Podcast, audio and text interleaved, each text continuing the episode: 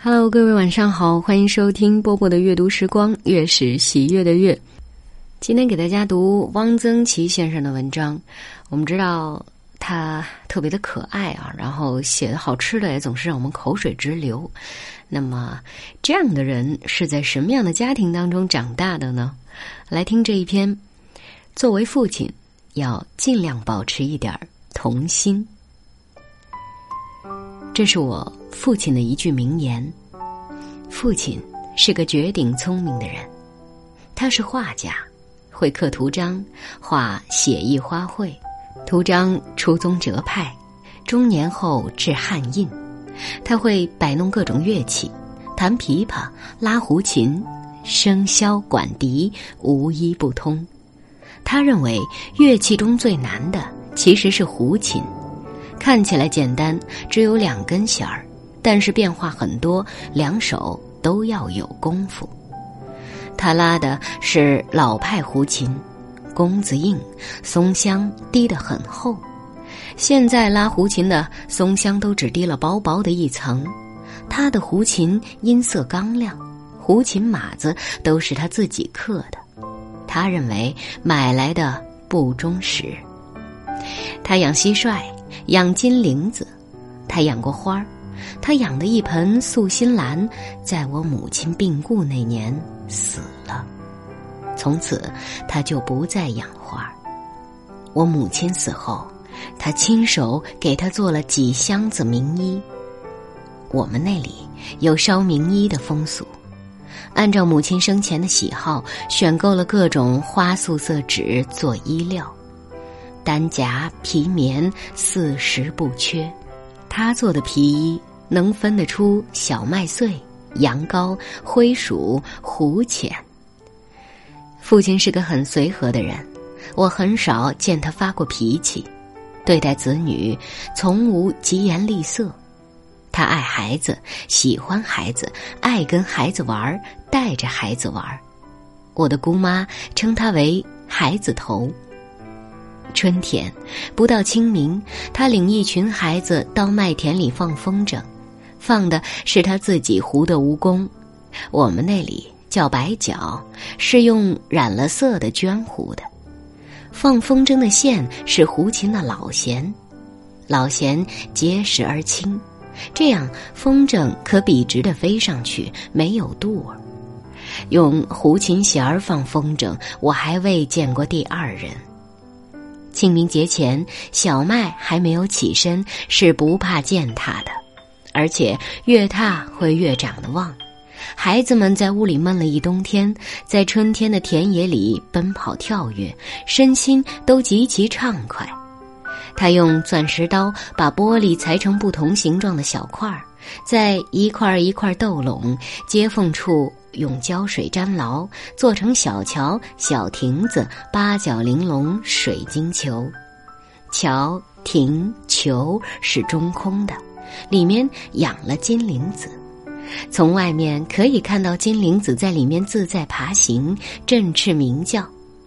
他会做各种灯，用浅绿透明的鱼鳞纸扎了一只纺织娘，栩栩如生。用夕阳红染了色，上深下浅，通草做花瓣儿，做了一个重瓣荷花灯，真是美极了。用小西瓜，这是拉秧的小瓜，因其小不中吃，叫做打瓜或堵瓜。用小西瓜上开小口，挖进瓜瓤，在瓜皮上雕绿出极细的花纹，做成西瓜灯。我们在这些灯里点了蜡烛，穿街过巷，邻居的孩子都跟着过来看，非常羡慕。父亲对我的学业是关心的，但不强求。我小时候国文成绩一直是全班第一，我的作文实得佳评，他就拿出去到处给人看。我的数学不好，他也不责怪，只要能及格就行了。他画画。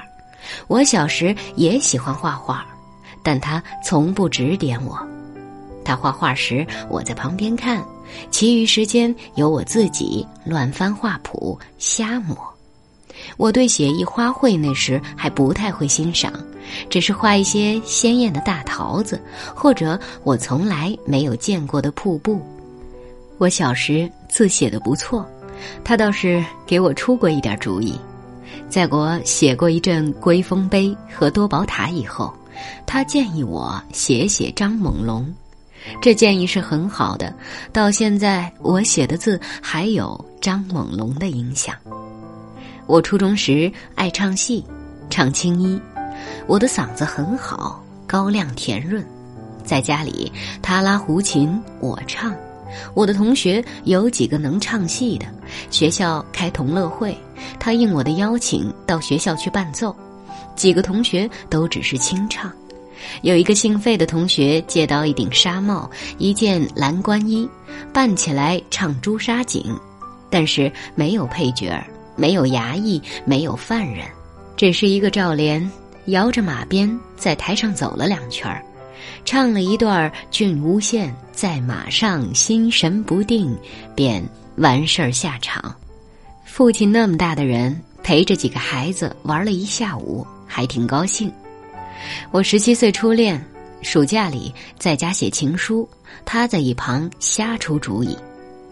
我十几岁就学会了抽烟喝酒，他喝酒给我也倒一杯，抽烟一次抽出两根儿，他一根儿我一根儿，他还总是先给我点上火。我们的这种关系，他人或以为怪，父亲说我们是多年父子成兄弟。我和儿子的关系也是不错的，我戴了右派分子的帽子，下放张家口农村劳动。他那时还未从幼儿园毕业，刚刚学会汉语拼音，用汉语拼音给我写了第一封信，我也只好赶紧学会汉语拼音，好给他写回信。六七十年代，我被送进牛棚，偶尔回家，孩子们对我还是很亲热。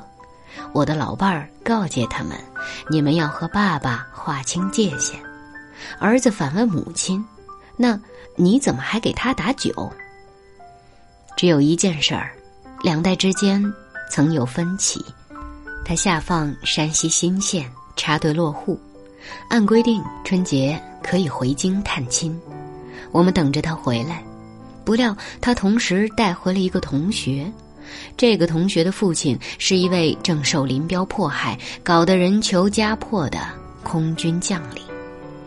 这个同学在北京已经没有家，按照大队的规定是不能回北京的。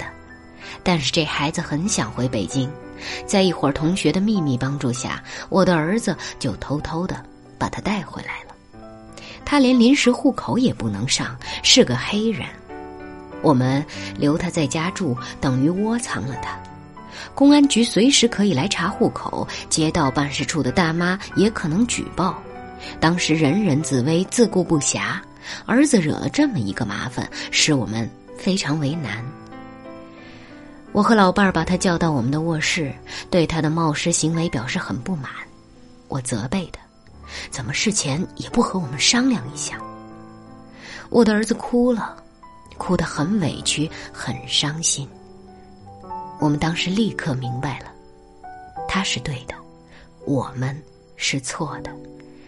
我们这种怕担干系的思想是庸俗的。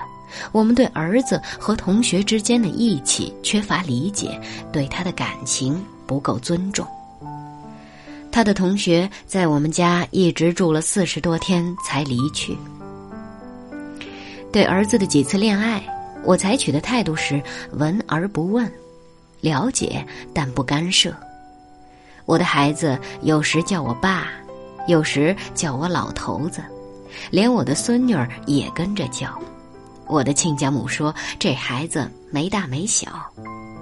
我觉得一个现代化的、充满人情味儿的家庭，首先必须做到没大没小，父母叫人敬畏。儿女比管调职最没有意思。儿女是属于他们自己的，他们的现在和他们的未来都应由他们自己来设计。一个想用自己理想的模式塑造自己孩子的父亲是愚蠢的，而且可恶。另外，作为一个父亲，应该尽量保持一点童心。嗯，文章为大家读完了，大家有没有觉得，即使是在现在啊，就是我们现在这个年代，做到这样的家长也很少。尤其我现在自己是一个妈妈的情况下。呃，要做到尽量的尊重我的孩子，然后听他说什么，理解他的想法，一直这样也是很不容易的呢。哎，我突然想到，著名诗人海桑有一首诗写给孩子，很不错。明天吧，明天读给大家听，非常棒的一首诗啊！哎，我现在已经能预告下一期的节目了。今晚就是这样，我是波波。啊，今天、明天，希望每一天，不管我在哪里，都可以跟你说一句晚安。不要不要假设我知道，一切一切也都是为我而做，为何这么伟大，如此感觉不到？不说一句的爱有多好。只有一次记得实在接触到，骑着单车的我俩，怀紧贴背的拥抱，难离难舍，想抱紧些。茫茫人生好像荒野，如孩儿能伏于爸爸的肩膊，谁难舍，总有一些。常情如此不可推卸，任世间再冷酷，想起这单车，还有幸福可借。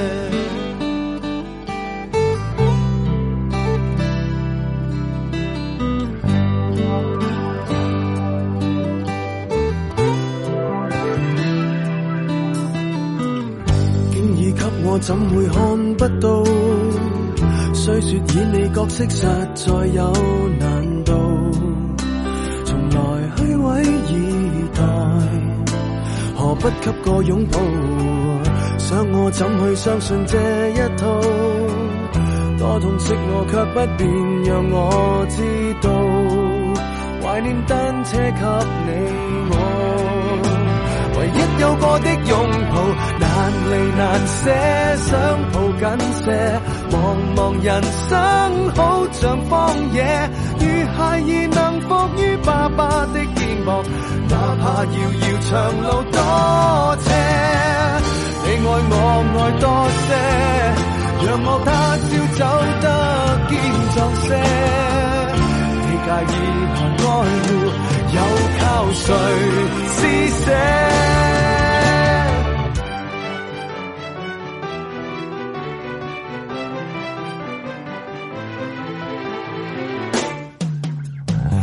难离难舍，想抱紧些。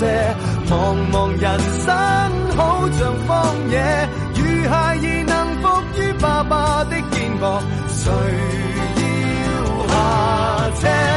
难离难舍，总有一些常情如此不可推卸。